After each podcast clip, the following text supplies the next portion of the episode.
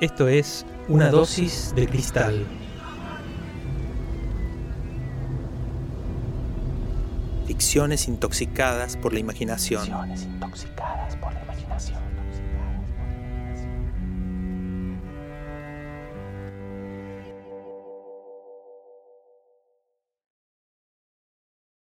Hola, soy Martín Cristal y en este episodio les voy a leer el cuento Las Luciérnagas, incluido en mi libro El sueño del tsunami.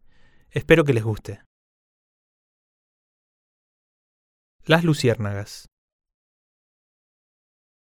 Tomás dice que Lucio no nos quiere acá, que nos trajo solamente porque mamá se lo pidió. Dice que él oyó cuando mamá le dijo a Lucio, si mis hijos no van, entonces yo tampoco voy. A Tomás le gusta espiar a mamá cuando está con Lucio. No sé si antes también espiaba a mamá y a papá. Creo que no, pero no sé. Algún día le voy a preguntar. Estoy contento de haber venido a la cabaña. Pasar el verano en el Delta va a ser mucho mejor que quedarnos en el departamento. Con no ir a clase me conformo, aunque si me dejan mucho tiempo encerrado, el departamento se vuelve igual de aburrido que la escuela. Por eso yo sí quería venir. Tomás puso mala cara durante todo el viaje, pero yo sé que lo hacía para molestar a Lucio. Cuando llegamos y vimos lo linda que era la isla, mi hermano me sonrió a escondidas. La cabaña tiene un solo dormitorio, con una cama grande. Parece que Tomás y yo vamos a dormir juntos en un sofá que se hace cama, en el comedor. A mí me gusta la idea de dormir ahí, porque hay mosquitero. Acá hace mucho calor y mamá dice que de noche se llena de mosquitos. Por eso vamos a dormir con un mosquitero, que es como una red finita por donde los mosquitos no pueden pasar. Otra cosa rara es que el baño no está en la cabaña. Para hacer pis hay que cruzar el jardín. Mamá ya nos había dicho que acá no iba a haber luz ni televisión, así que el Atari lo dejamos en Buenos Aires. Apenas llegamos, Tomás y yo salimos a explorar. Él corta una rama para abrirse paso entre las matas. La usa como si fuera una espada. Yo también quiero una espada, así que corto otra rama que está medio seca. Cuando se quiebra, mi rama hace un ruido raro, como si ese ruido quisiera tapar un grito de dolor. ¡Ey, Tomás! La rama gritó, le digo, medio confundido a mi hermano. Pero él no me oye. Parece que encontró algo. Es un caminito que baja desde la cabaña al río. Parece un túnel, porque los árboles y los arbustos se cierran por encima y casi no se ve el cielo. El piso es resbaloso, puro barro y hojas. Tomás se cae y resbala sentado varios metros para abajo. Yo no puedo más de la risa. Eso a él no le gusta. Vuelve con todo el culo embarrado y me empuja. Entonces yo también resbalo por ese tobogán, pero en vez de enojarme con Tomás, me sigo riendo. Nos divertimos con ese juego y al rato ya estamos los dos con toda la ropa embarrada. Así nos encuentra mamá. Empieza a retarnos por habernos ido solos por ahí, pero en eso llega Lucio y le dice, Está bien, Ceci, déjalos que se diviertan un poco. A mamá, Lucio le dice Ceci. Mamá se lleva nuestra ropa sucia. Con Tomás nos quedamos en calzoncillos y bajamos hasta el río para bañarnos. Él dice que Lucio dijo eso porque quiere hacerse amigo nuestro, para quedar bien con mamá. Yo, la verdad, no sé qué pensar. Cuando Tomás dice esas cosas lo miro serio, sin pensar en nada. Después me olvido rápido de todo. Tomás no.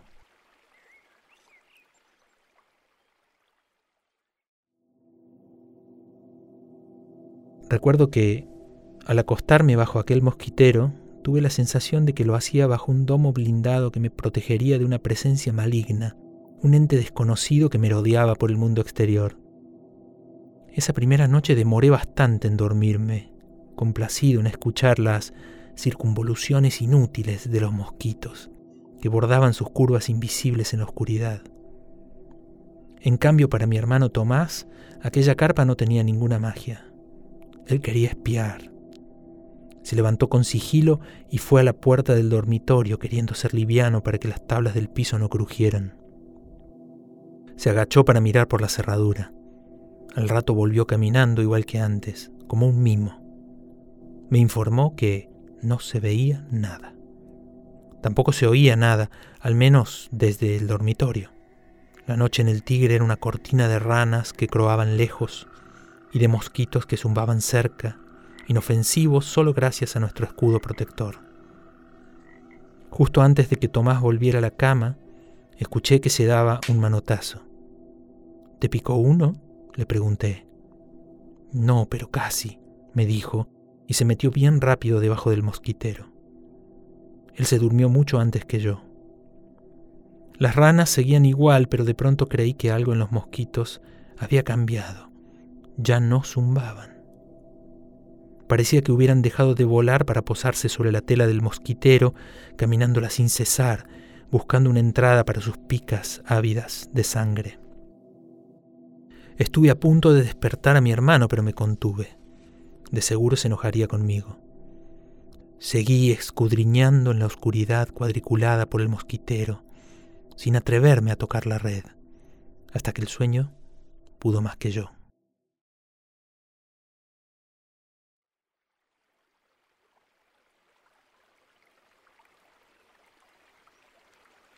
Chapoteamos toda la mañana en el agua. En la playita hay sombra por los árboles. En cambio, arriba, cuando salimos del túnel de barro al jardín de la casa, todo está a puro sol. Por eso mamá nos obliga a ponernos crema. Yo le pongo a Tomás en la espalda y él me pone a mí. El hormiguero lo descubro yo, pero la idea se le ocurre a Tomás. La lupa es suya, la trajo de Buenos Aires. Tomás dice que la lupa concentra los rayos del sol. Yo no sabía que eso se podía hacer. Aparece un puntito luminoso en la espalda de la hormiga. Quiere huir, pero Tomás la persigue. Al rato la hormiga se retuerce, hasta que se achicharra queda hecha una bolita negra. Entonces sale otra hormiga y Tomás la quema igual. Cada vez que Tomás quema una hormiga, del hormiguero sale otra. Son todas iguales. Me entra una duda. ¿No será siempre la misma hormiga? pregunto. Pero no, tonto, me dice Tomás. Son parecidas, pero no son la misma, fíjate, por acá quedó la anterior.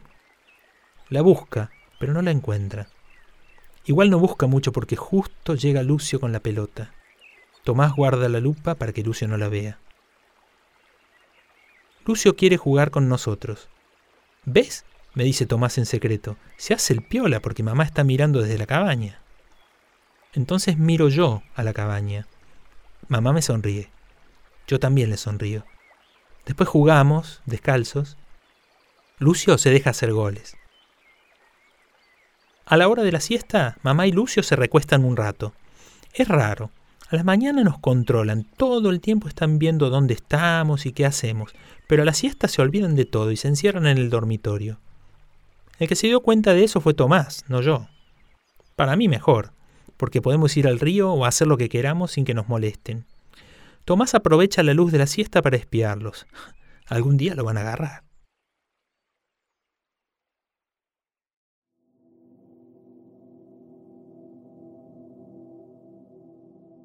Al día siguiente lo descubrieron, y como castigo no lo dejaron bajar al río.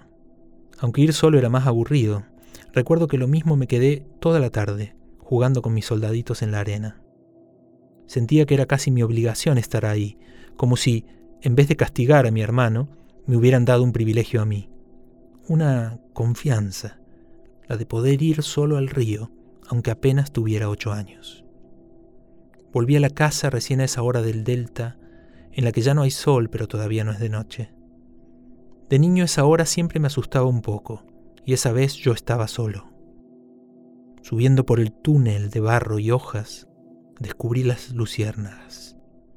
Con Tomás ya habíamos visto una o dos, pero nunca tantas como las que yo acababa de encontrar. Eran decenas de luciérnagas. Sentí orgullo, las había descubierto yo. El hormiguero también lo había descubierto yo, pero eso no contaba porque Tomás había llegado con el poder de la lupa, un hallazgo mucho más asombroso que el de aquel pobre agujero de una sola hormiga sin fin. En cambio, las luciérnagas eran mías. Yo las había visto primero. Ahora podría ir con la novedad y deslumbrar a mi hermano mayor. Eso siempre era algo importante. Sin embargo, cuando volví, Tomás estaba con mala cara sentado en uno de los escalones de la entrada a la cabaña, la mejilla deformada sobre un puño. Decidí guardarme la novedad para un momento en que pudiera ser mejor apreciada.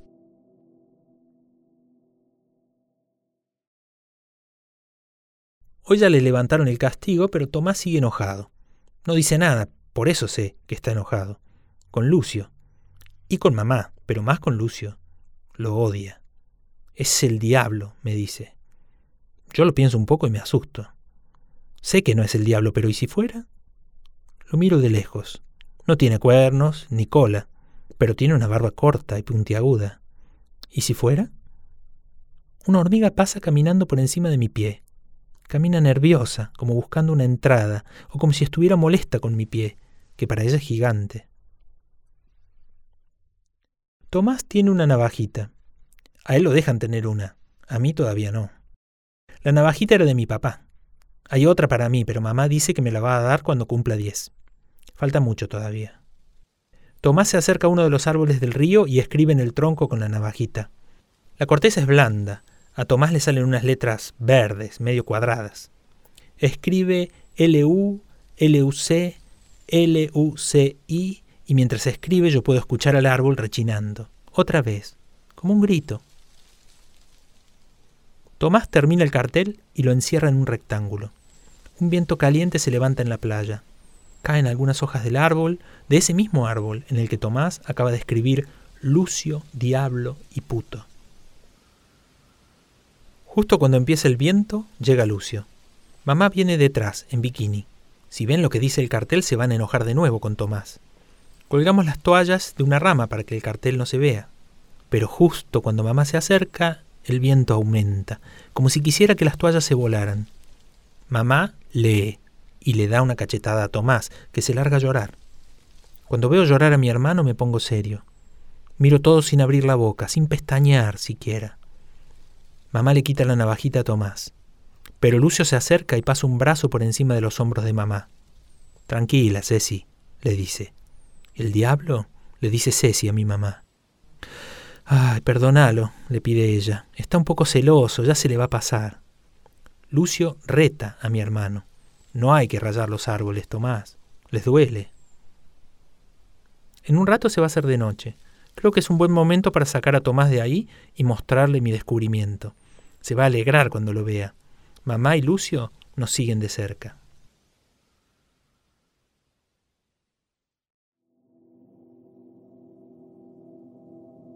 Apenas le mostré a Tomás lo de las luciérnagas del túnel, se le pasó el enojo. Estaba maravillado. Mi madre también. Todos reíamos, incluido Lucio. Las luciérnagas eran como chispas de un fogón que se negaron a caer al piso, rayando el aire negro de filamentos centelleantes. Mi hermano no pudo más que reconocer mi mérito. No decía nada y por eso mismo lo reconocía. Cuando Tomás no hablaba también decía cosas. Yo estaba feliz. El incidente del árbol había quedado atrás. Mi hermano ya ni se acordaba que Lucio le había dicho que no debía rayar los árboles, que les dolía, como si se hubiese molestado solo por el árbol escrito y no por las palabras escritas en el árbol. Entonces Lucio nos contó lo que él hacía cuando era chico, lo del frasco y las luciérnagas. Nos llevó corriendo hasta la casa. Lucio pasó todas las aceitunas de un frasco grande a varios cuencos chicos para que nosotros pudiéramos cazar luciérnagas. Mi madre nos miraba de lejos, encantada con que hubiéramos hecho las paces. Yo también creí que las habíamos hecho, pero Tomás seguía enojado con Lucio, aunque había aceptado de buena gana la idea del frasco. Era una tentación muy grande. Mientras intentábamos cazar luciérnagas en el túnel, nosotros solos, mi madre y Lucio preparaban la cena, Tomás me repitió, ¿viste? Quiere ser amigo nuestro para ganarse a mamá. Es el diablo, te digo. Yo pensaba, si fuera el diablo, ¿no le sería más fácil ganarnos a mamá de otra forma?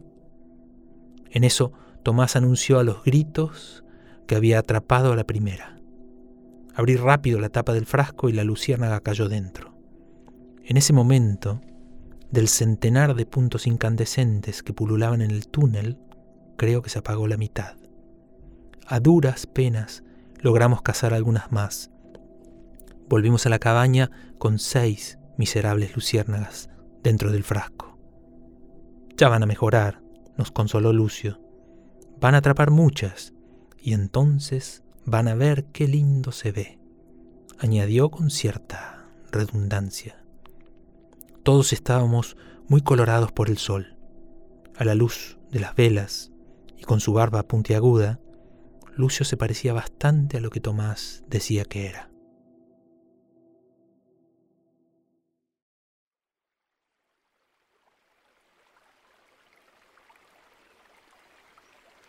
Pasamos la tarde tirando piedras al río. Competimos para ver cuántas veces podemos hacerlas rebotar en el agua. Por supuesto que Tomás me gana, tiene más fuerza que yo. Él dice que la fuerza no tiene nada que ver. Cuando nos aburrimos, nos ponemos panza arriba en la arena a esperar que llegue la hora de ir con el frasco a cazar luciérnagas. Queremos hacer un farol para no tener que usar velas en la cabaña nunca más. Al atardecer subimos corriendo por el túnel, resbalándonos un poco por el barro. Vamos a la cocina para buscar el frasco grande, yo entro primero y encuentro a las seis luciérnagas de ayer. Todas están muertas dentro del frasco. Así seguimos durante el resto de los días que pasamos en el delta. Alimentar nuestro farol de luciérnagas se volvió la actividad más importante de las vacaciones. Antes del anochecer recorríamos descalzos ese sendero empinado de barro y hojas que los árboles asemejaban a un túnel. Cada noche nos superábamos. Volvíamos a cenar con un farol titilante, lleno de vida. En ese momento nos ufanábamos de nuestra faena. Ya de día, ocupados en los otros juegos infantiles que nos proveían el verano y la isla, Tomás ya no espiaba a mamá y Lucio, nos olvidábamos por completo del frasco y de las luciérnagas que morían en su asfixia vidriada, porque así las encontrábamos al final de cada tarde, tiesas y secas como viejas semillas de girasol. Cada vez que encontraba el farol extinguido me decía, tengo que acordarme de liberarlas antes de que mueran. Pero al acostarme me quedaba mirando la señal intermitente que el frasco pulsaba a través de una oscuridad de ranas, y mosquitos sedientos. Su fosforescencia me hipnotizaba hasta sumirme en el sueño. Al abrir los ojos, en la luz renovada de la cabaña, el farol mágico no llamaba mi atención. Solamente lo recordaba al atardecer cuando volvíamos a buscarlo, pero entonces ya no era un farol, era una urna transparente, llena de insectos muertos.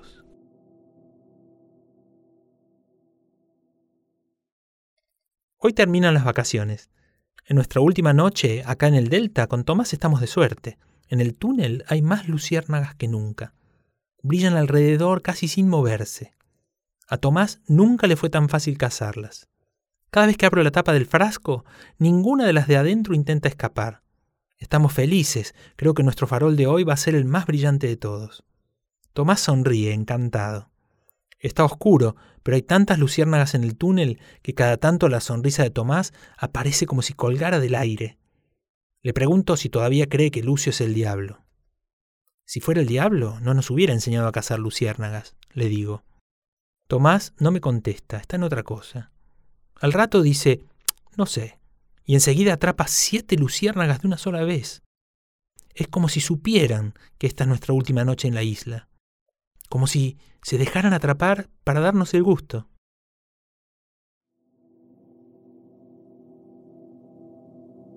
Nunca volví a ver nada igual esa noche. Insisto, nunca. Asombrados, mi hermano y yo cazamos docenas de luciérnagas. Entraban dóciles al frasco, casi se diría que por propia voluntad. Tan apretadas estaban que yo apenas lograba cerrar la tapa. Hacinadas, ya casi ni volar podían dentro del frasco. Caminaban las unas sobre las otras. Tomás y yo estábamos eufóricos. Sería como llevar a la cabaña un árbol de Navidad comprimido y envasado. Se prendían unas, se apagaban otras, hasta que, de regreso por el túnel, todas las luciérnagas comenzaron a emitir su luz. Todas a la vez. El que llevaba el frasco en ese momento era Tomás. De repente la claridad fue tal que pude ver en la más pura noche la silueta negra de sus manos abrazando el latido de aquel farol vivo. Y enseguida un relámpago fosforescente. El farol brilló intenso, tan bello que uno no podía apartar la vista a pesar del dolor lacerante en las retinas. Lo último que vi, antes de que mi mirada se apagase, fue esa luz verdosa, trepando por el rostro de mi hermano para mostrarme la blancura de sus pupilas quemadas, sus ojos ciegos buscándome en esta oscuridad definitiva que nos ganó a ambos. De ahí en más, casi todo se redujo a oír, tal como ha sido durante los veinte años que siguieron. Oler y tocar también, pero sobre todo oír. Oí el frasco haciéndose pedazos contra una piedra y el zumbido furioso de los insectos que escapaban rozándome la cara para perderse entre las ranas burlonas del fondo. Oí las hormigas danzando alrededor, oí cada mosquito, el aullido desdeñoso de los árboles, los gritos de dolor de mi hermano, los pasos de mamá que ya venía corriendo en nuestro auxilio. Juro que también escuché una carcajada, pero no quiero saber quién pudo darla.